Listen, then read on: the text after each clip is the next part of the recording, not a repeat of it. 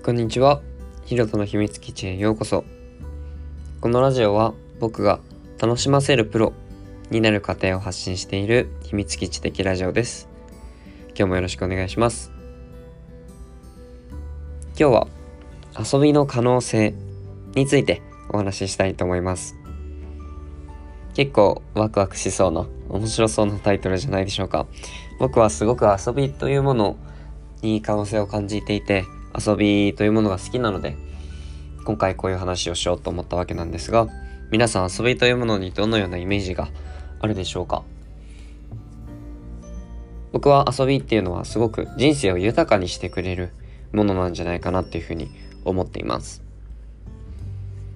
そしてこの遊びを語る上で一つ大事なキーワードとして遊び心があると思っています。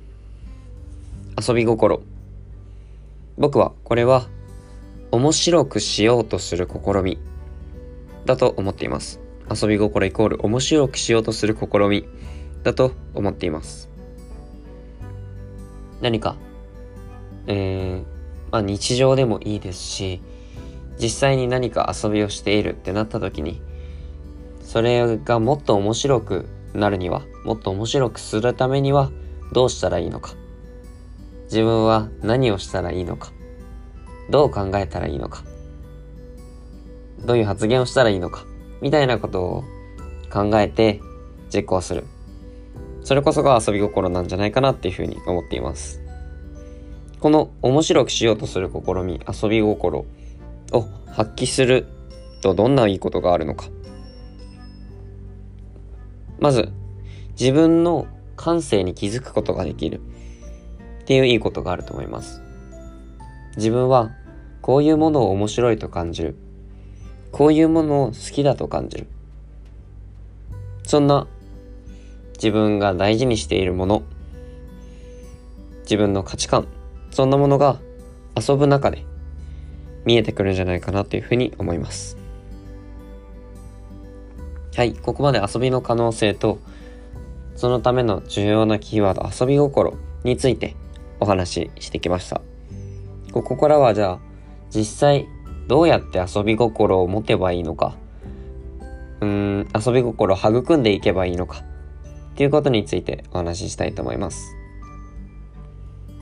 まず遊び心を育むために明日からできる具体的なアクションは街の中で面白いものを探すです。多分皆さん一日一回ぐらい外に出てますよね。はい。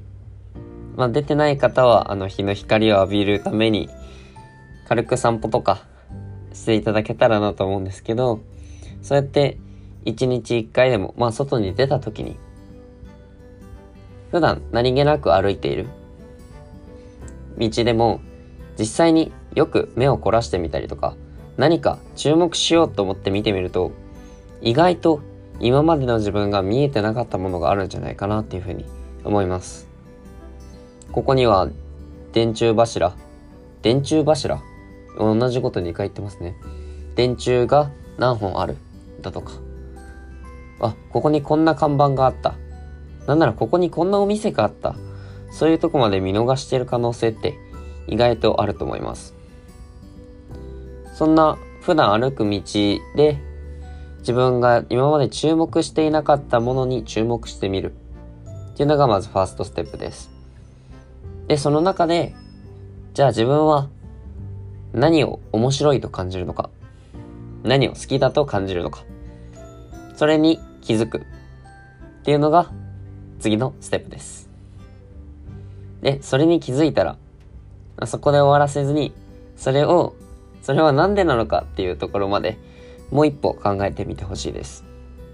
これが自分が面白いと思う要素や自分の好きを理解することにつながりそれを理解することが結果的に自分の日常の中で自分が面白いと感じる瞬間やあこれ好きだなとか自分らしさを発揮できるなそんな瞬間が増えていくっていうことにつながると思います。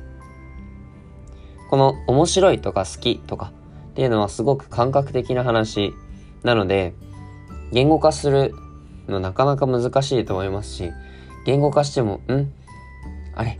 ちょっと違うなって思うこともあるかもしれません。はい。僕も結構感覚的な人間なので、この言語化するっていうことによって、自分が考えている、その、もやもやっとしたものが、言語で表すことによって、バシッ表されてしまう？これ、何か自分の言いたいこととはちょっと違うんだけど、バシッと言語で決められてしまう？言いたいことが言い切れない？そんな感覚があって言語化するっていうのをちょっと嫌だなって思ってた時期もありました。ただ、言語化しようとしてみる？そこを見つめてみるっていうことは結果的にその自分が面白い、好きって思う抽象的な要素っていうのを理解して実際にそれを別の形に転用したりとか日常生活で活かしたりみたいなことがよりできるっていうことにつながると思いますのでぜひやってみてほしいです。はい。本日は遊びの可能性。その中で大事になるキーワード遊び心。面白くしようとする試みそしてそれを育むためのにできること街を歩く中で